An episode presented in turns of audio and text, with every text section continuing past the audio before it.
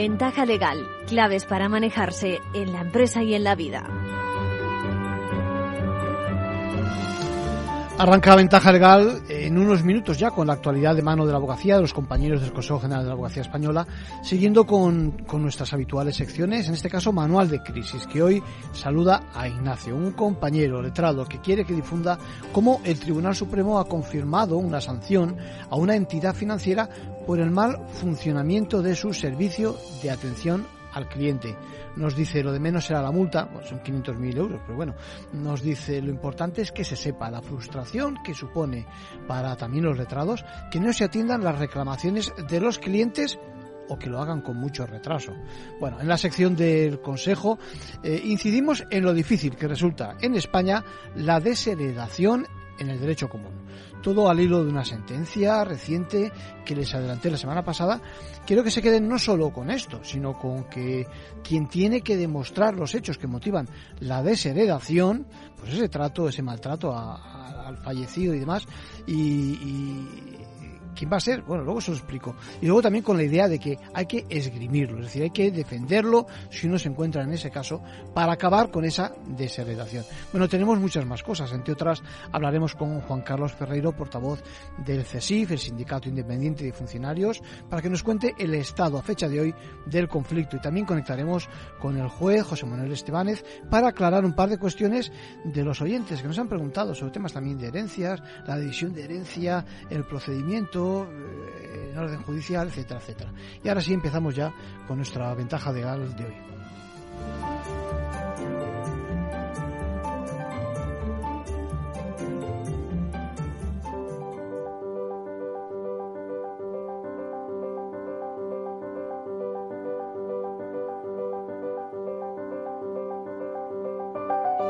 Ahora en Ventaja Legal, la actualidad semanal de la abogacía.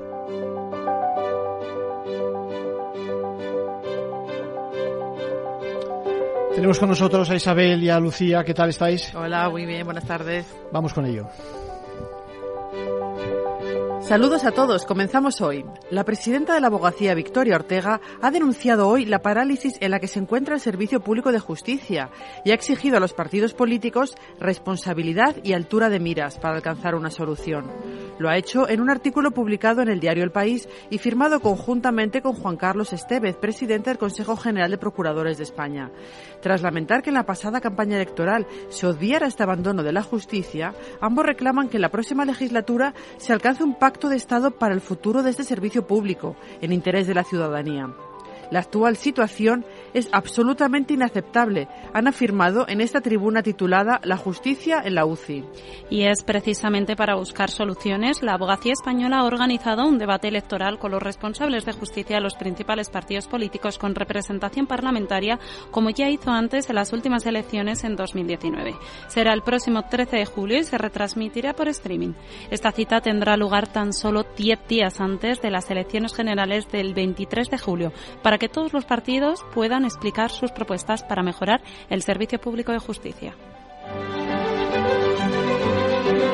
El Tribunal Supremo ha fijado como doctrina que sean los dos progenitores quienes puedan cobrar de forma simultánea el complemento de maternidad por aportación demográfica, una ayuda que estuvo vigente desde el 1 de enero de 2016 hasta el 3 de febrero de 2021. Según la sentencia del Pleno de la Sala de lo Social, este complemento puede ser obtenido tanto por mujeres como hombres que cumplen los requisitos previstos sin importar que el otro progenitor también lo tenga o pueda tener derecho a él. Las personas que pueden solicitarlo deben acreditar ser pensionistas durante ese periodo de tiempo, tener una pensión contributiva de viudedad, jubilación o incapacidad permanente y tener dos o más hijos. Ignacio Martínez, el hecho de no reconocer el complemento por aportación demográfica a aquellos hombres que ya se encuentran en idéntica situación que cualquier mujer ya beneficiaria es discriminatorio por razón de sexo, porque ellos también aportaron a la demografía española, teniendo a sus hijos, claro. Y ello eh, teniendo en cuenta que el hecho de contribuir a la aportación demográfica es el fundamento de este complemento. Esta mejora económica de las pensiones ha sido sustituida por el complemento por brecha de género que entró en vigor el 4 de febrero de 2021 con el Real Decreto Ley 3-2021 del 2 de febrero. Para Martínez, el abogado que ha llevado el caso, este segundo complemento es menos beneficioso y de mucho más difícil acceso para los hombres y no lo pueden percibir ambos progenitores a la vez, ya que se concede a quien acredite un perjuicio en su carrera profesional tras el nacimiento de su hijo o hija. La aplicación de las nuevas tecnologías supone avances, pero también desafíos en relación con la protección de los derechos de los ciudadanos, como los asociados a la privacidad y la seguridad de los datos personales. Así lo advirtió Victoria Ortega, presidenta del Consejo General de la Abogacía, la semana pasada, en la inauguración de las decimosextas jornadas jurídicas Román García Varela, que tuvieron lugar la semana pasada en Sarriá, Lugo. en la era de los datos. A nada se le da más importancia que los datos con lo cual, la protección de los datos es absolutamente imprescindible. Y vamos ya con otras noticias breves de la última semana. El Consejo General de la Abogacía ha denunciado ante el Ministerio de Asuntos Exteriores la expulsión de dos letradas de El Ayun por parte de Marruecos. Las abogadas Inés Miranda y Lola Travieso, miembros de la Asociación Internacional de Juristas por el Sáhara Occidental, viajan en un vuelo desde Canarias a La Ayun en una misión de observación avalada por la abogacía española. Al llegar se les impidió bajar del avión y fueron expulsadas inmediatamente. La abogacía ante la crisis climática ambiental esta tarde en la conferencia de los lunes. Coincidiendo con el Día del Medio Ambiente, la eh, ponencia corre a cargo del abogado Jaime Doreste Hernández y es a partir de las cuatro y media en formacionabogacía.es. Y con eso terminamos por hoy hasta la semana que viene. Muchas gracias Isabel, muchas gracias Lucía. Gracias.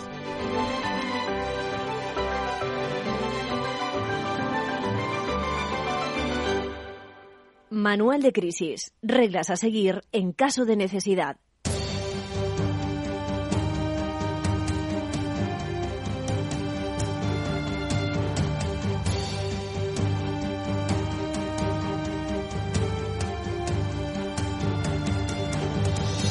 Bueno, pues hoy damos paso a una pregunta, lo adelantaba, que nos hace Ignacio, él es letrado, asesora a consumidores y usuarios, y está harto de las malas formas con que el sector financiero procede con los clientes. Son palabras textuales. ¿eh?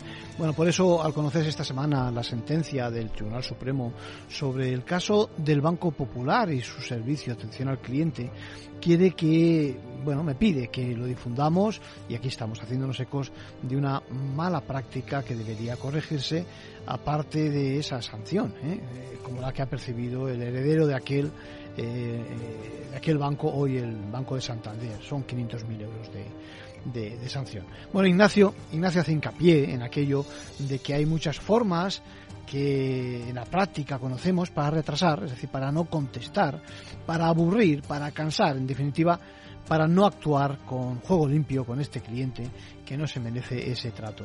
Les explico el tema que ha ocurrido. Bueno, se trata de un supuesto donde eh, se manifiesta, el Tribunal Supremo manifiesta el funcionamiento incorrecto de un servicio de atención al cliente exactamente de las reclamaciones en el mundo financiero. Se preguntan ustedes, ¿cómo, cómo puede ser que sea tan obvio ese, ese, esa mala atención eh, para que se pueda hablar de funcionamiento incorrecto? Pues juzguen ustedes mismos, ¿no? ¿Qué les parecería si eh, no les contestan a sus peticiones, a sus reclamaciones? ¿Qué les parecería si estas llegan y bien tarde? Bueno, en particular los hechos han consistido en que nada más y nada menos que un 15% de las reclamaciones registradas por la financiera no fueron resueltas. En cifras exactas sumaron un total de 180. Bueno, el caso se agrava además si a esto añadimos que en 286 casos más, donde sí se contestó al cliente, se excedió el plazo de dos meses que establece la normativa para contestarle.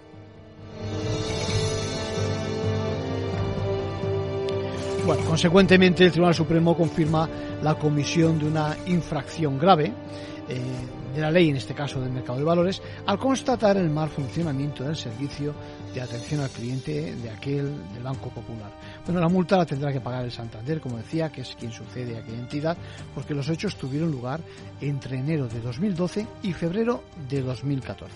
Ignacio me decía también que por qué no explicaba cómo se llegaba a esta situación, porque eh, uno de los inconvenientes que él ve, y cualquiera que esté en la profesión sufre, es eh, lo mismo que el cliente, es la tardanza eh, de respuesta también por parte de la Administración de Justicia cómo se demoran los tiempos y que al final se resuelve el asunto, ya ven, en 2023. Es decir, que han pasado 11 años desde las primeras digamos, no respuestas o respuestas tardías de la entidad financiera.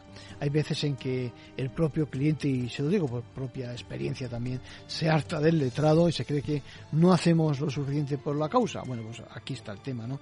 Eh, estos temas se inician cuando, en este caso, la CNMV incoó un expediente sancionador al popular amparándose en aquella, la dicha ley de mercado de valores, con posterioridad se produjo la contestación, se inició la controversia con el descargo por parte de la entidad financiera que sostenía que era el Banco de España quien tenía que atender dichas reclamaciones y acto seguido comenzó el camino en sede judicial, primero en la Audiencia Nacional, finalmente en el Tribunal Supremo que, repito, confirma la sanción al no darse respuesta un 15% de los casos reclamados y retrasándose en la respuesta en prácticamente un 30% de aquellos que obtuvieron eh, contestación por parte de la financiera.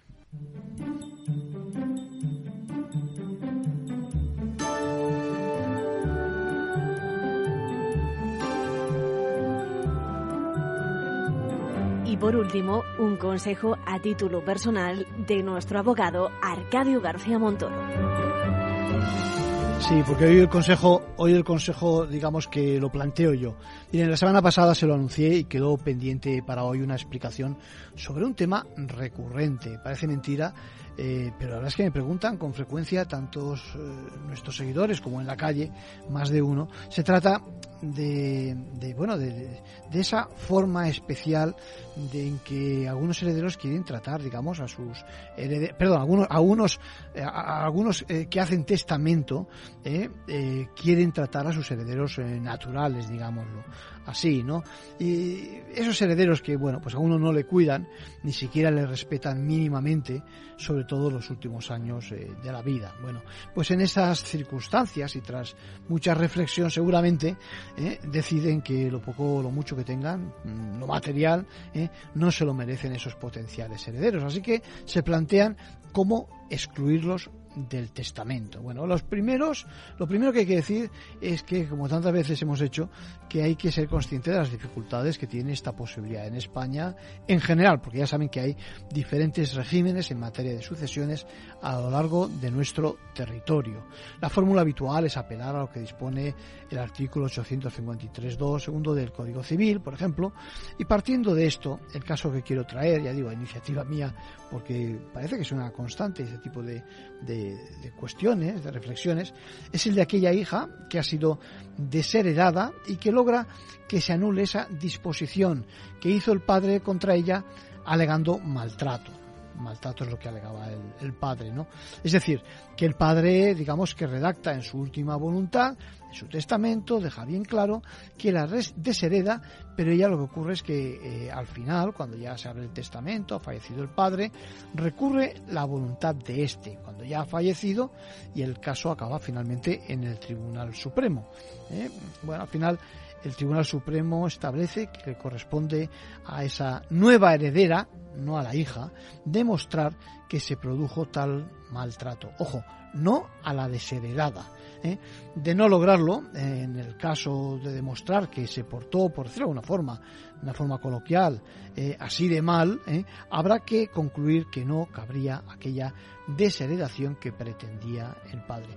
Como ven, ya les adelantaba que desheredar no es algo tan automático ni tan sencillo en el derecho común español y lo que, lo que aporta esta resolución, ya ven, es que a pesar de que uno lo disponga en su declaración de últimas voluntades, esa desheredación, habrá que estar a la realidad. Es decir, habrá que estar a la realidad para comprobar si alguien es merecedor de que le excluyan de la herencia. Además, bueno, resulta fundamental que quien tenga que justificarlo, que demostrar que no hubo tal o que hubo tal ese maltrato es precisamente quien finalmente resultó el heredero, es decir, quien se benefició de esa disposición.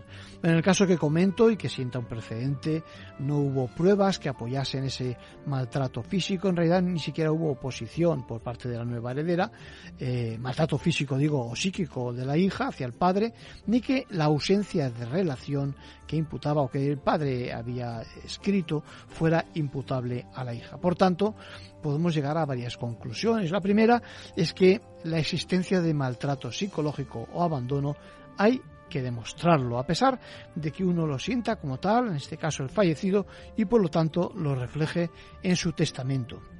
La segunda conclusión es que a quien corresponde precisamente demostrar con pruebas que sí se produjo es todo aquel que se beneficia de la exclusión, ya que los herederos eh, apartados de la herencia eh, tienen que esperar a que se produzca esa, esa, esa, demostración. Y la tercera es que si alguno de ustedes, ojo, se encuentran en esas circunstancias de, de gracias a, testamento que le ha eh, fallado de esta forma, por favor, recurran, recurran porque en caso de no haberse portado, digamos, mal con el causante, porque de no hacerlo no verán reconocido su derecho y se entenderá eh, puesta y cumplida aquella causa de desheredación y no percibirán absolutamente nada.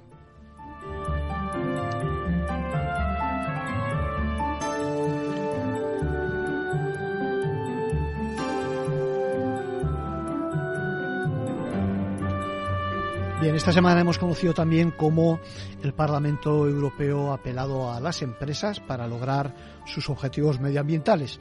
Eh, se trata de aprovechar el impacto de la actividad empresarial para implantar una política, una cultura de protección de derechos humanos y de respeto al medio ambiente. ¿no? Europa tiene sus cifras hechas. Se estima que el 37% de los negocios desarrollan una actividad respetuosa con esas políticas. Lo que sucede es que tan solo el 16% comprende toda la cadena de suministro. Evidentemente apuesta por mejorar estos datos. Sin embargo, una actuación, pues eso, dirigente a ese nivel podría contribuir, también lo tiene calculado, a limitar el calentamiento global a solo 1,5 grados. Así que recurre a lo que en derecho denominamos el Fair Business Law, es decir, el derecho de los negocios justo. ¿eh? Que tiene mucho que apartar, aportar, como dice el Parlamento y también el Consejo.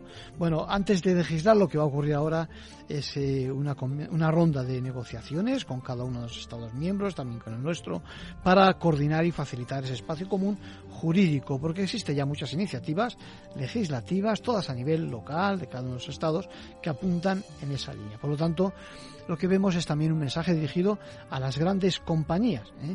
El Parlamento tiene claro que hay que implantar esta cultura, repito, de respeto de la sociedad, de contribución a una economía sostenible, que es algo asumido por el sector empresarial, por otra parte. Y lo que veces es pretender que la normativa disponga ya lo que es una realidad. ¿eh? Eh, implantando, elevando al nivel, digamos, legislativo tantas iniciativas diligentes.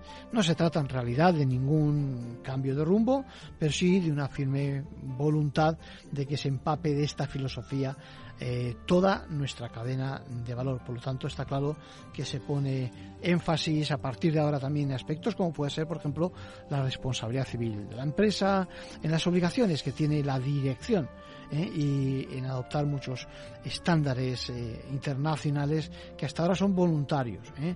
En definitiva, implantar todas esas partidas contra esas prácticas de deforestación, de abuso de trabajo infantil, etcétera, etcétera, que perfectamente pueden beneficiarnos a todos.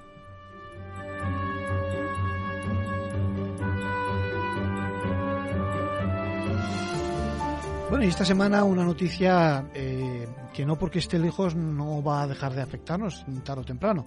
Primer juicio a la operación caza del zorro del gobierno chino en USA. Se trata de eh, un juicio en un juzgado de Nueva York donde se produce lo que se denomina eso, la persecución eh, de, por parte del gobierno asiático eh, de aquellos que pretenden, digamos, los que son disidentes. En realidad los califican como corruptos y se encuentran evidentemente fuera de sus fronteras. En este caso, en los Estados Unidos, donde no existe jurisdicción por parte de China. Bueno, en lugar de buscar la cooperación de otros gobiernos, lo que sucede es que el gobierno chino monta su propio aparato, esto es lo que dice la, petición de la Fiscalía, y en lugar de buscar, ya digo, esa cooperación, eh, monta todo un equipo, un equipo investigador a modo de Fiscalía, traslada a equipos de seguridad, y el objetivo es que regrese ese disidente a la República Popular China ¿no? y reciba su correspondiente castigo. Evidentemente no son formas, tampoco está claro que el delito sea de naturaleza política, no sea, mejor dicho, de naturaleza política, ni es la forma de presionar que aceptan los Estados de Derecho en el mundo occidental. En consecuencia, las acusaciones son de espionaje y de acoso a los disidentes en territorio americano. Bueno, eh, exactamente los hechos son de película. Fíjense, el intento de repatriar a un antiguo integrante del gobierno. Él vive en New Jersey, en el estado continuo a Nueva York.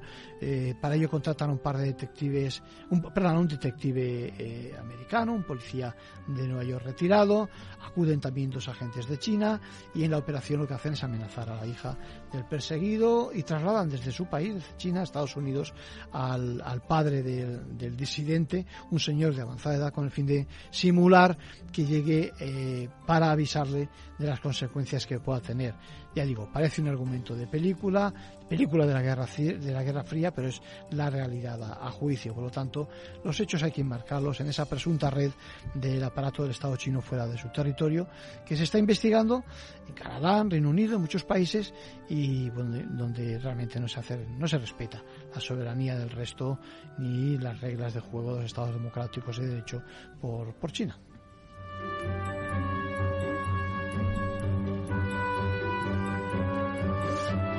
Bueno, luego tengo, tengo muchas quejas, de, sobre todo de, uno de ustedes, ¿eh?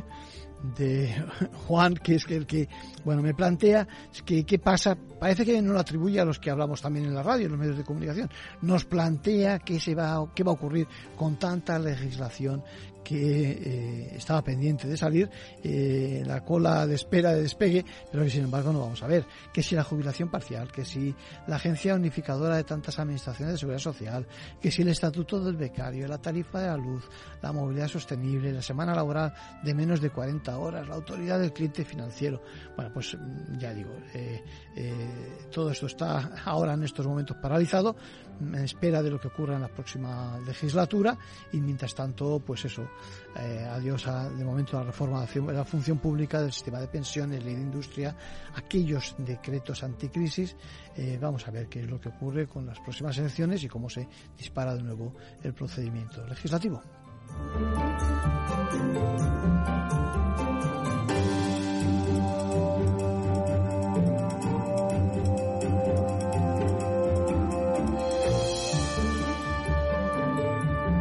Ventaja legal con Arcadio García Montoro.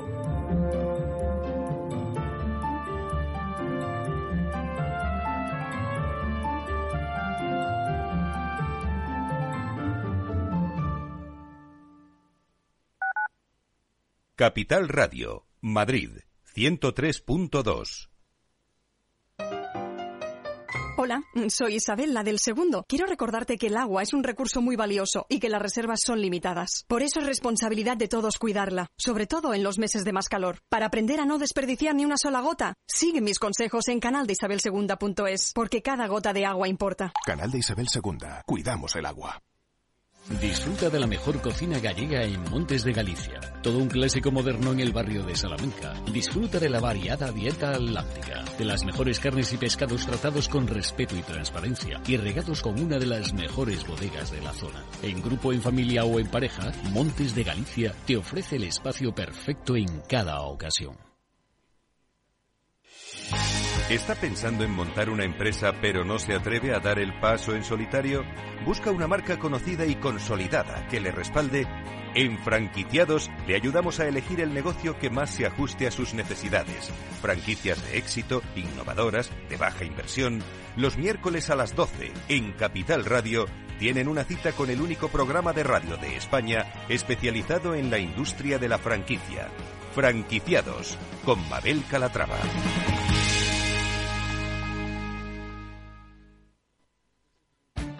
Esto te estás perdiendo si no escuchas a Rocío Arbiza en Mercado Abierto.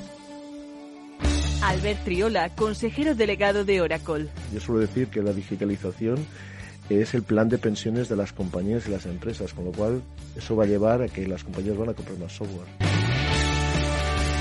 Mercado Abierto con Rocío Arbiza.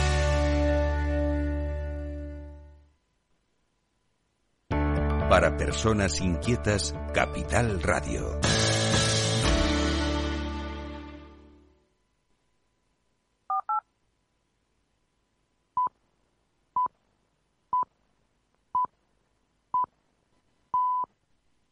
Ventaja legal con Arcadio García Montoro.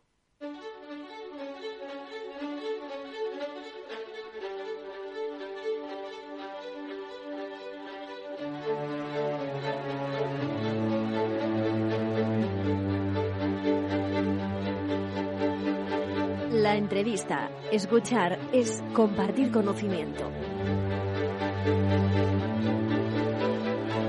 Bueno, y tenemos interés por, eh, interés por saber cuál es eh, la actualidad precisamente del conflicto que tiene la Administración de Justicia, en este caso, por las reivindicaciones que presentan precisamente los funcionarios. Creo que tenemos al teléfono a Juan Carlos Ferreiro, portavoz de CESIF, eh, Justicia, la Central Sindical Independiente y de Funcionarios. Juan Carlos, ¿cómo estás? Buenos días, pues acabando la concentración. Acabando la delante del ministerio. O sea, en plena en plena faena. En plena batalla. En plena batalla, ¿eh? Eh, déjame te pregunte, nos tenéis muy preocupados. Eh, venimos de un par de pues eso, de, de, de, pretensiones por parte de letrados, por parte de jueces, y ahora queda el resto de la Administración de Justicia a la que queremos, eh, tanto como al resto de los colectivos, y a la que queremos hacer, queremos hacernos eco aquí en este programa dedicado precisamente al mundo jurídico, eh, porque me gustaría que me contaras cuáles son vuestras reivindicaciones, por favor. Pues estamos en una dinámica que tarde o temprano se iba a producir de eh, sí. auténtica o reventar el servicio público por falta de medios, por falta de dotaciones personales, por falta de recursos humanos, por falta de utilización de nuevas tecnologías, de que no se pone nunca en marcha el expediente eh, digital Sí. en papel cero. Sí. Y bueno, eh, pues esto tarde o temprano tenía que producirse en una situación de crisis económica. Evidentemente los juzgados desempeñamos un papel fundamental, tanto en el ámbito civil como en lo mercantil, como en lo social, como en lo penal y en lo contencioso. Y bueno, pues hubo un, co- eh, un conato de, de reforma legal de, de llevar a cabo una reestructuración de la Administración de Justicia con la Ley de Eficiencia Organizativa, Sí. que se hizo sin contar con ningún colectivo de los que realmente estamos en primera línea todos los días, de los cuerpos generales, de los cuerpos especiales, de los médicos forenses y, por supuesto, de los letrados, de los fiscales y los jueces. Sí. Saltó primero el colectivo de letrados al servicio de la Administración de Justicia con dos meses de movilización, Sí. reivindicando sus legítimas reclamaciones profesionales. La- al conseguir un acuerdo, la magistratura, jueces y fiscales, con un conato de amenaza de huelga, también consiguieron que se reconocieran sus legítimos derechos. Y nosotros, que llevábamos muchos meses reivindicando y pidiendo al Ministerio que se negociara con los operadores jurídicos directos de los 45.000 empleados públicos que damos la cara en los juzgados y tribunales, registros civiles, fiscalías, etcétera, todos los días, eh, pues nos hemos visto de repente sorprendidos porque, aun convocando una movilización más intensa, ni siquiera se ha tenido a bien convocar al comité de huelga para negociar. De vosotros no se acordaba nadie, está claro. Sois 45.000 y sois aquellos los primeros con los que nos encontramos en el juzgado.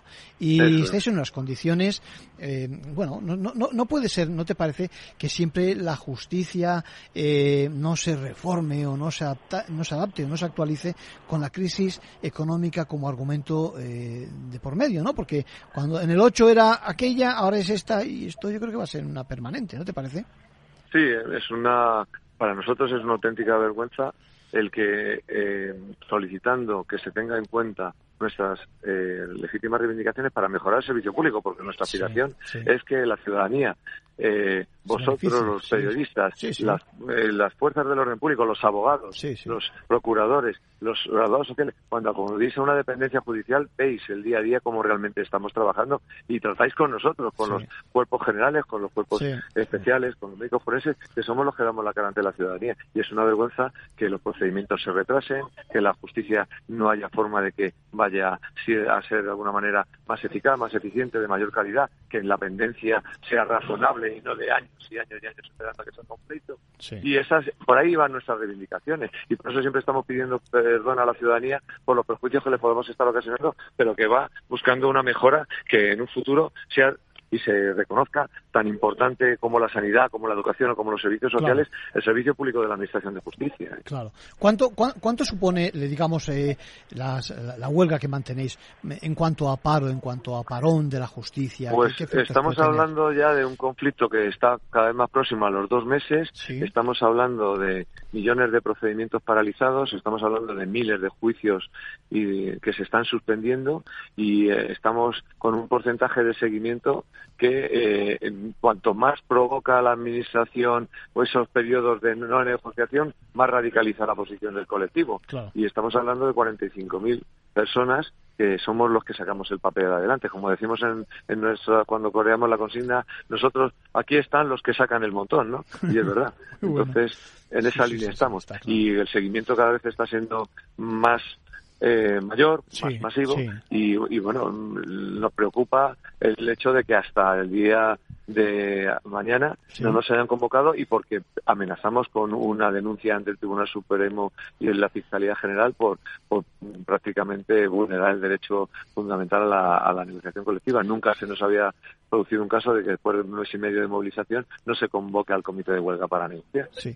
Eh, Juan Carlos, en primer lugar, dime para mañana exactamente qué lleváis en la agenda. Es decir, ¿qué, qué pretendéis? Eh, ¿Alguna de vuestras reivindicaciones? Por ejemplo, en el plano económico también tenéis, ¿no? Aparte de en general, evidentemente la mejora y algo que nos beneficia a todos los ciudadanos, ¿no? El, aspecto retributivo va vinculado un poco a, los a las dos patas fundamentales previas, que es lo de negociar una reforma y una modernización de toda la estructura de la oficina judicial y la administración de justicia, que va con la ley de eficiencia organizativa. En segundo lugar, tenemos un gravísimo problema de colisión de funciones entre cuerpos y una mala estructuración y reparto de las mismas, que da lugar a que un cuerpo eh, como es el de letrados, haya percibido una mejora eh, salarial por, por llevar a cabo una serie de funciones que en la práctica ellos supervisan, pero que nosotros realizamos.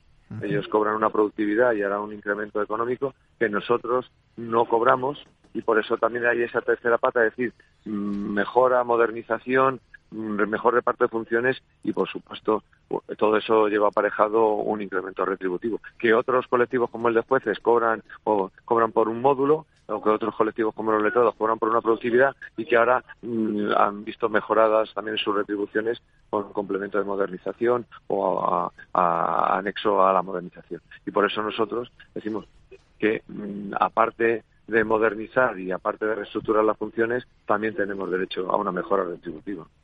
Mira, tengo una, una, pregunta sobre la marcha que me hace un oyente. Me dice, eh, la semana que viene tengo yo una vista.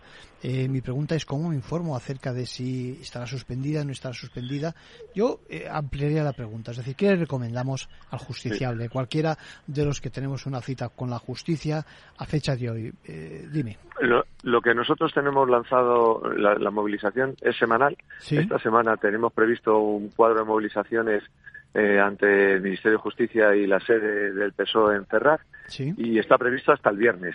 Evidentemente, el papel clave lo va a tener el resultado o la oferta que se produzca mañana en la mesa sectorial a la bueno o la reunión con el comité de huelga mejor a las doce y media de la mañana. Tenemos convocado una concentración de 12 a 1 delante del Ministerio, como la que hemos realizado hace un momento también, y a partir de ese instante es cuando podremos ver cómo evoluciona el tema, si eh, se abre la vía de la negociación y se para la movilización o tenemos que intensificar la movilización porque no hay oferta.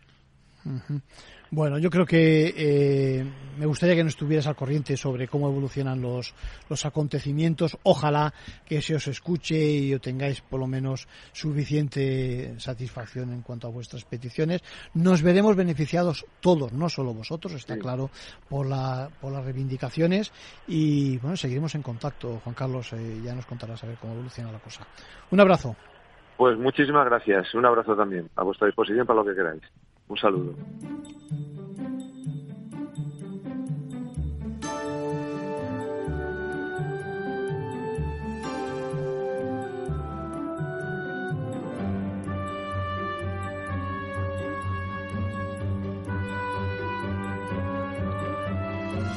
Bueno, y hoy traemos también un par de temas relacionados con las sucesiones, ¿no?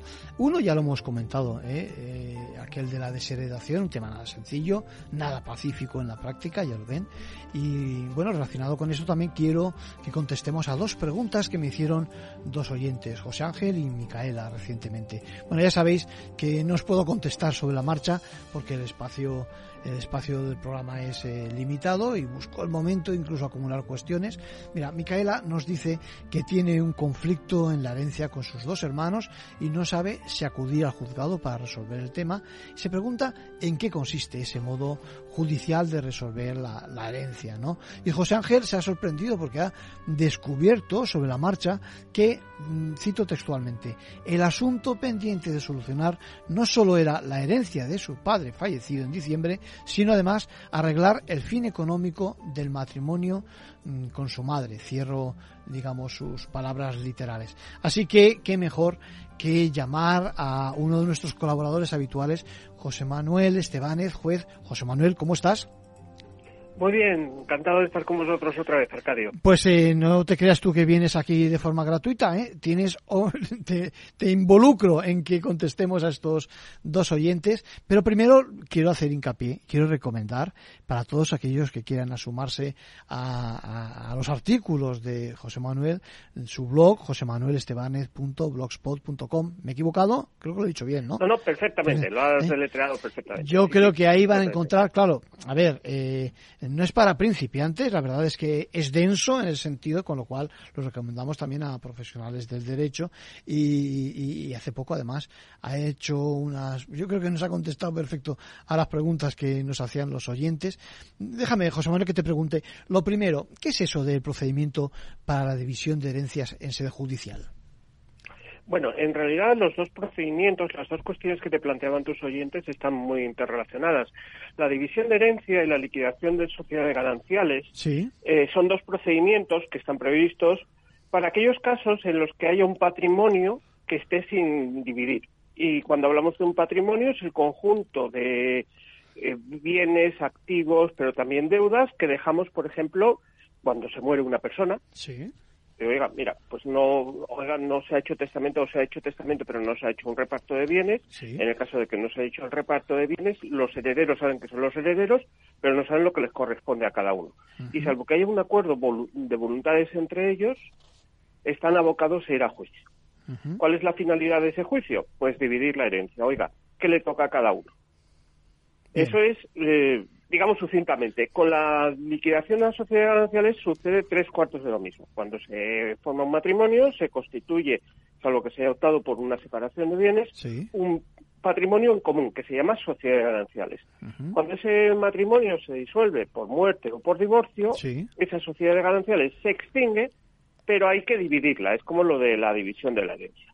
¿Qué sucede? Pues en ocasiones, pues ha muerto uno de los cónyuges, el, hay un cónyuge superviviente, los hijos, oye, pues ¿para qué vamos a meternos ahora en pleitos o en arreglar esto? Pues mira, que lo dejamos ahí, que sea pues el padre o la madre, pues la que se quede en la casa o, o disfrute de lo que sea, y el día de mañana ya arreglaremos.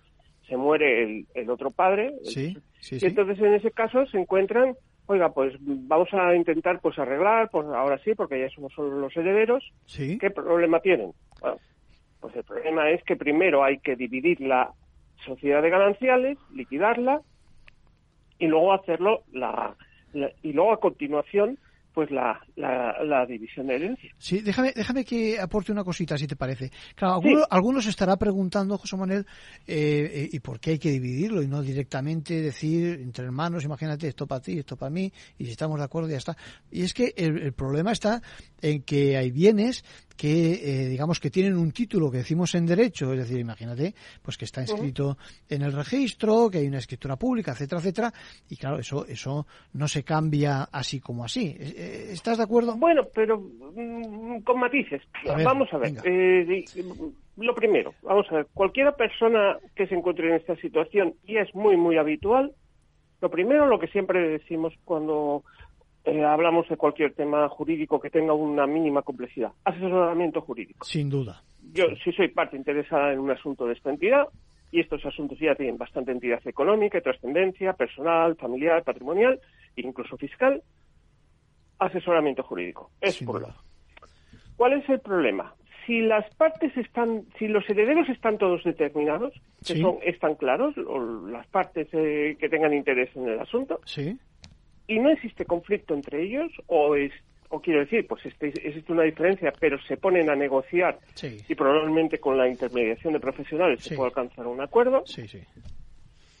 Si alcanzan un acuerdo, van luego al notario y hacen una escritura de partición, no hay problema. Vale, vale, pero tienen que ir al notario, José Manuel, pero está claro que, tienen que ir al notario, que, entre ellos, por mucho que se pongan de acuerdo, no es suficiente. No, no, no, no hombre, claro, entre nosotros, pero ojo, pero quiero decir, es que es mucho más rápido, mucho más económico y probablemente se van a evitar muchísimos problemas de tipo económico, de tiempo, de disgustos y probablemente de enfrentamientos personales que si acudimos a la vía judicial. Van a ganar tiempo. Lo quiero decir es que es una especie de...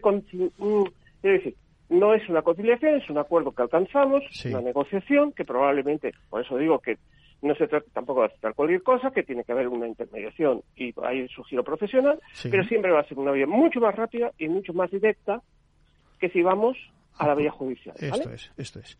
Desde luego, económicamente lo es, y en tiempo también lo es, y probablemente en tranquilidad personal y familiar también. Pero, pero pongamos en, el escenario que me imagino que vas a plantear ahora. Las cosas no salen como debiera y al final tenemos que recurrir a, la justicia para que sancione. No, pues no salen las cosas como, debieran. Los dos procedimientos son relativamente muy parejos, ¿vale?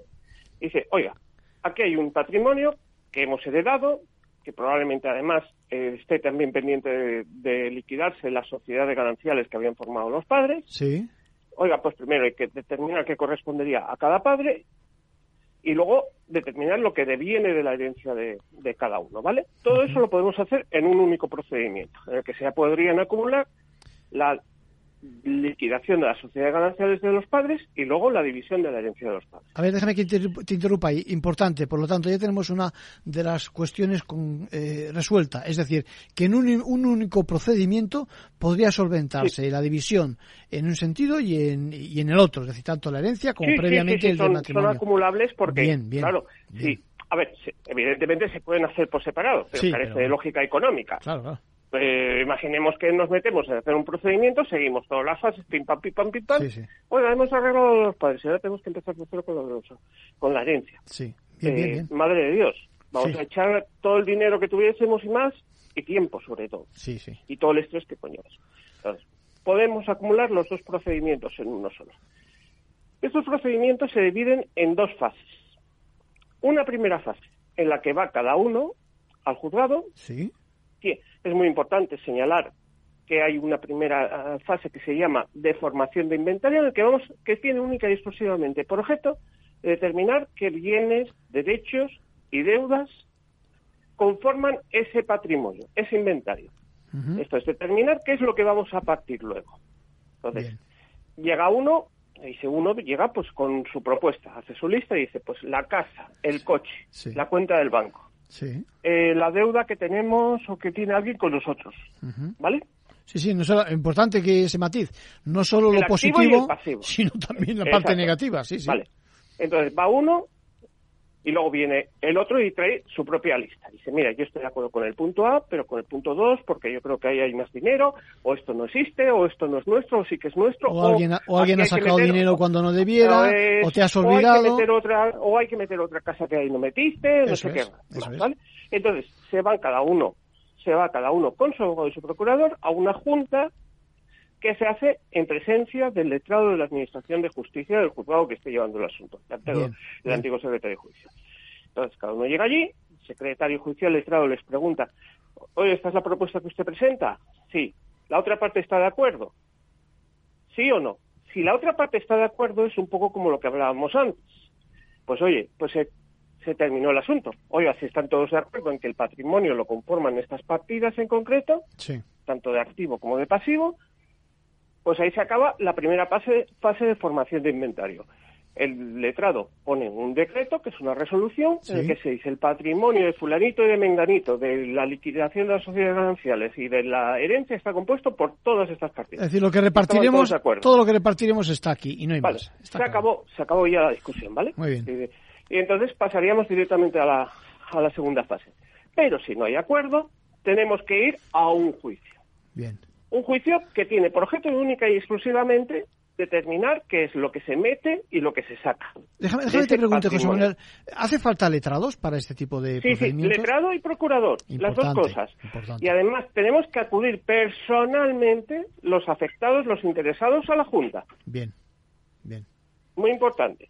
Sí, sí, sí. Evidentemente, eso El, profesional que lleva el asunto es lo primero que les va a decir. El día que haya la Junta, aquí, como un reloj, todos, y de aquí no se mueve nadie hasta que termine la. Sí, de alguna, forma, de alguna forma se está buscando una especie de intermediación, ¿no? Un compromiso. Porque Sí, ¿no? Porque conocemos, exactamente, es más fácil, vamos a decir, puede ser una junta en la que solo fuesen los profesionales. Sí. Oiga, los profesionales alcanzaron un acuerdo, pero igual no sabemos si ese acuerdo refleja o no las voluntades de las partes. Sí, sí exactamente qué tener. Como estamos en el peor de los eventos, que es que no se haya llegado a un acuerdo, vamos a juicio. Y el juicio es un juicio normal, pero tiene única y exclusivamente por objeto la conformación de ese de ese inventario. Cuando dices un juicio normal, el paseo. Eh, es un juicio con abogado procurador en el que cada uno llega, va a proponer sus pruebas, ¿Sí? Formula sus conclusiones y el juez dicta una sentencia. El objetivo de esa sentencia es valorando las pruebas que se hayan practicado, sean testificales, documentales o los interrogatorios de las partes, habrá tenido por objeto ir punto por punto de los inventarios que cada uno haya determinado y ya. La casa tal se incluye, está acreditado porque está escritura a nombre de los padres, fue adquirida en tal tiempo, perfecto. La cuenta en el banco tal la sacamos porque esa cuenta la abrieron antes de contraer matrimonio y no es un bien, ganancial, sino que era un bien privativo, o la metemos porque sí que era no sé qué. Es decir, lo que vamos a tener es una sentencia que va a fijar qué es lo que forma parte del inventario y qué es lo que sacamos del mismo. José Manuel, una pregunta. Eh, aclaramos, cuando decimos que es un juicio nos referimos a que es una vista, es decir, que se celebra en el juzgado y que ahí en efecto ya con, con, esa, con, esa, con ese listado que teníamos, con ese inventario de la fase previa, pues eh, ambas partes, los letrados, digamos, discuten con, sus argumentos. Y con nuestros medios de prueba. Esto es. importante. Esto es, sí, sí, sí. Y ahí ya, y ya luego el juez dicta la sentencia. Claro. La sentencia dirá, pues oiga, pues eh, se ha acreditado efectivamente que estos bienes forman parte del activo de la sociedad o de la herencia y ahí van. Estos no, o esto, o esto sí, y va quitando y va poniendo. El objetivo final es que tengamos al, del mismo modo que podíamos en la anterior situación, pues con un decreto del secretario, pues ha determinado un patrimonio ya fijo en el que no existe duda, nosotros vamos a tener una sentencia en la que el juez va a fijar unos bienes que son los que van a ser objetos de la segunda fase, que es pues la propia, la que tiene por objeto la de división y adjudicación. ¿Vale? Entonces, una vez cerrada la primera fase, se habrá dictado una sentencia, esa sentencia es posible que si las partes no están de acuerdo, pues se haya recurrido en apelación, pero al final va a haber una sentencia firme que dice que el patrimonio está compuesto por estas partidas. Estas de activo y de pasivo. Y esto es única y exclusivamente lo que vamos a discutir en la segunda fase, lo que se la división y adjudicación. ¿Qué hacemos en esta segunda fase? Bueno, pues nos vamos primero a una comparecencia también ante el letrado de la Administración, ante el secretario, que va a tener única y exclusivamente por objeto que con ese patrimonio que ya está fijado, ¿Sí? se va a nombrar a un contador partidor, que es una persona, normalmente un abogado del de, eh, perteneciente al colegio de la zona en la que estamos teniendo este juicio, ¿Sí? que va a ser el encargado de elaborar lo que se llama el cuaderno particional. Sí, esto, esto es lo mismo, por, explicarlo, es lo mismo que se hace en, sede notarial, eh, pero en este caso eh, eh, en sede judicial, evidentemente. Sí, sí. Y, y, vamos a designar también dos peritos. uno por cada parte, que haga una valoración de los bienes. Bien. ¿Vale? Entonces, los peritos eh, examinarán el listado del inventario que se ha fijado y dirá, pues la casa tal se valora en tanto. Sí pues unas veces coinciden en las valoraciones, otras veces puede que sean discrepantes. La cuenta bancaria, pues tenemos que tener en cuenta el valor o el saldo que había a la fecha de fallecimiento, a la fecha de disolución de, de las sociedades gananciales y luego hay que actualizarlo, lo que se haya podido mover o quitar del medio. Bien. Pues que a veces hay disposiciones de efectivo antes de que se haya liquidado las sociedades gananciales pero extinguida la misma. Sí, gastos que se puedan haber producido. Gastos que se hayan producido. Entonces, los peritos tienen una obligación, cada uno elaborará su valoración. Luego, cuando ya están hechas las valoraciones económicas concretadas de las distintas partidas del inventario, el contador partidor cogerá esas valoraciones, ese inventario, y procederá a repartirlo entre los herederos. ¿Cómo lo reparte? Uno, si ha habido testamento conforme a las voluntades del testador. Bien. En el sentido de que el testador puede haber dejado respetando las legítimas, pues más a uno, menos a otro, porque pues se haya puesto un tercio de mejora. No nos vamos a complicar ahora porque ahí estaríamos, igual lo hablamos en otra ocasión, de ¿vale? Y también conforme a la, y si no ha habido testamento, pues conforme a la ley, que pues se oiga, cuando existe un patrimonio a dividir, pues en procedente de una herencia le corresponde Lo que sea, a cada, a cada heredero. No dedicamos ya nada si luego hay legados aparte. Esto es. Y entonces hace lo que se llama el cuaderno particional. Ese documento, eh, entonces, esas dos cosas, esto es, las valoraciones que han hecho los peritos y el cuaderno particional, que es el reparto y adjudicación, que hace el contador partidor, se les da traslado a, las distintas partes, a los distintos herederos. Si hay acuerdo entre ellas y dice, oiga, pues está bien hecho, oye, mira, me corresponde tanto, estoy de acuerdo con la valoración y con la partición y lo que se me corresponde, pues como lo decíamos antes, se dicta un decreto aprobando el cuaderno particional porque no ha habido oposición, no ha habido controversia. Sí, hay acuerdo. Y eso ya es directamente, con eso ya podemos ir al registro de la propiedad. Esto es lo importante, sí, sí. y dice, oiga, a mí me ha tocado la casa tal, ¿vale? Entonces, la escritura a nombre nuestro porque dice, oiga, eh, yo soy el heredero de Menganito, que es el que aparece ahí como propietario y además es el que me corresponde según el cuaderno ¿Quién dice eso? ¿Quién dice eso, José Manuel? Eh, poder ir al banco también y retirar el importe que le corresponde. Pero me refiero al tema este, del, porque probablemente eh, sea, digamos, el que en todas las herencias es más escollo, el activo es, más importante y, el, y patrimonialmente el más importante son ser los de índole inmobiliario. Pero lo mismo podríamos ir y luego además cuando se nos adjudica algo, lo que nos interesa no son los que no se nos adjudique, sino que podamos disponer de ello. Y en el caso de las bienes inmuebles, para poder disponer de ello, necesitamos previamente escriturarlo, inscribirlo a nombre nuestro. Sin duda, sin duda. En cambio, con lo del banco, una vez que yo voy con un papel del juzgado que dice que la cuenta del banco dice que a mí me corresponde, pues no sé, de una cuenta en la que hay un saldo de 100.000 euros, pues me corresponden 10.000 euros, a mí me tienen que dar 10.000 euros. José Manuel, tenemos que ir acabando, tenemos que ir acabando. Sí, pero muy rápido. voy a intentar ser telegráfico. ¿Qué sucede si no tenemos acuerdo? Pues tenemos que ir a un juicio, un segundo juicio que tiene por objeto en el que nosotros digamos, oye, yo no estoy de acuerdo ni con esta valoración porque este bien me lo han valorado por encima o por abajo, ni tampoco con la parte que a mí me han dado, porque a mí me corresponde más. Hacemos el juicio con abogado y procuradores, con pruebas, y el juez dicta su sentencia. Y esa sentencia dirá, el cuaderno particional está bien hecho, se corresponde, con las, valoraciones son correctas y lo que a usted le corresponde es esto. Eso es. Pero puede suceder que el juez diga, no, tiene usted razón con su oposición, con su, con su discrepancia. Y entonces hay que volver a hacer el cuaderno particional conforme a las valoraciones que se consideren correctas o que el juez declare correctas y adjudicándolas los lotes hereditarios, esto, las partes, conforme a lo que consideramos que es correcto conforme a la norma. José y eso ya... Ha quedado clarísimo, el tiempo se nos come. Perdón, eh, pero es un tema que quería dejar claro. Ha quedado clarísimo, agradecemos tu colaboración, lo haces clarísimo como siempre y ya seguiremos eh, hablando contigo para que nos aclares y lo dicho, recomendamos tu blog que es fundamental para atender tantas cuestiones. Venga, les vemos, nos escuchamos la próxima semana. Capital Radio 103.2 el bosque finlandés, el monasterio de Santa María del Paular y el chocolate artesanal de Rascafría. La impresionante iglesia gótica de Torrelaguna, un pueblo con una historia increíble. La rica gastronomía tradicional de Imposible contarte en tan poco tiempo todo lo que puedes descubrir en las villas de Madrid. El mejor estilo de vida del mundo. Comunidad de Madrid.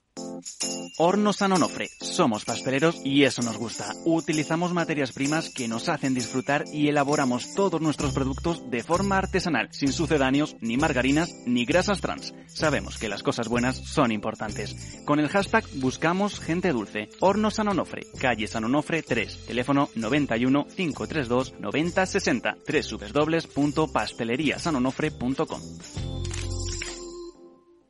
Esto te estás perdiendo si no escuchas a Luis Vicente Muñoz en Capital, La Bolsa y la Vida. Juan Ignacio Crespo, experto financiero. Los bancos centrales pueden crear dinero de la nada, pero no pueden crear microchips de la nada. No te confundas. Capital, La Bolsa y la Vida con Luis Vicente Muñoz, el original. ¿Sabes cuál es el mejor dial para escuchar Capital Radio? Tu móvil. Ya tienes disponibles las versiones de iOS y Android de Capital Radio. Y si quieres escucharlas en tu coche, lo tienes muy fácil. Empareja el Bluetooth de tu coche con tu móvil o tableta, entra en la app de Capital Radio y ya lo tienes. Escucha Capital Radio en digital. Y si te preguntan qué escuchas, no lo dudes. Capital Radio.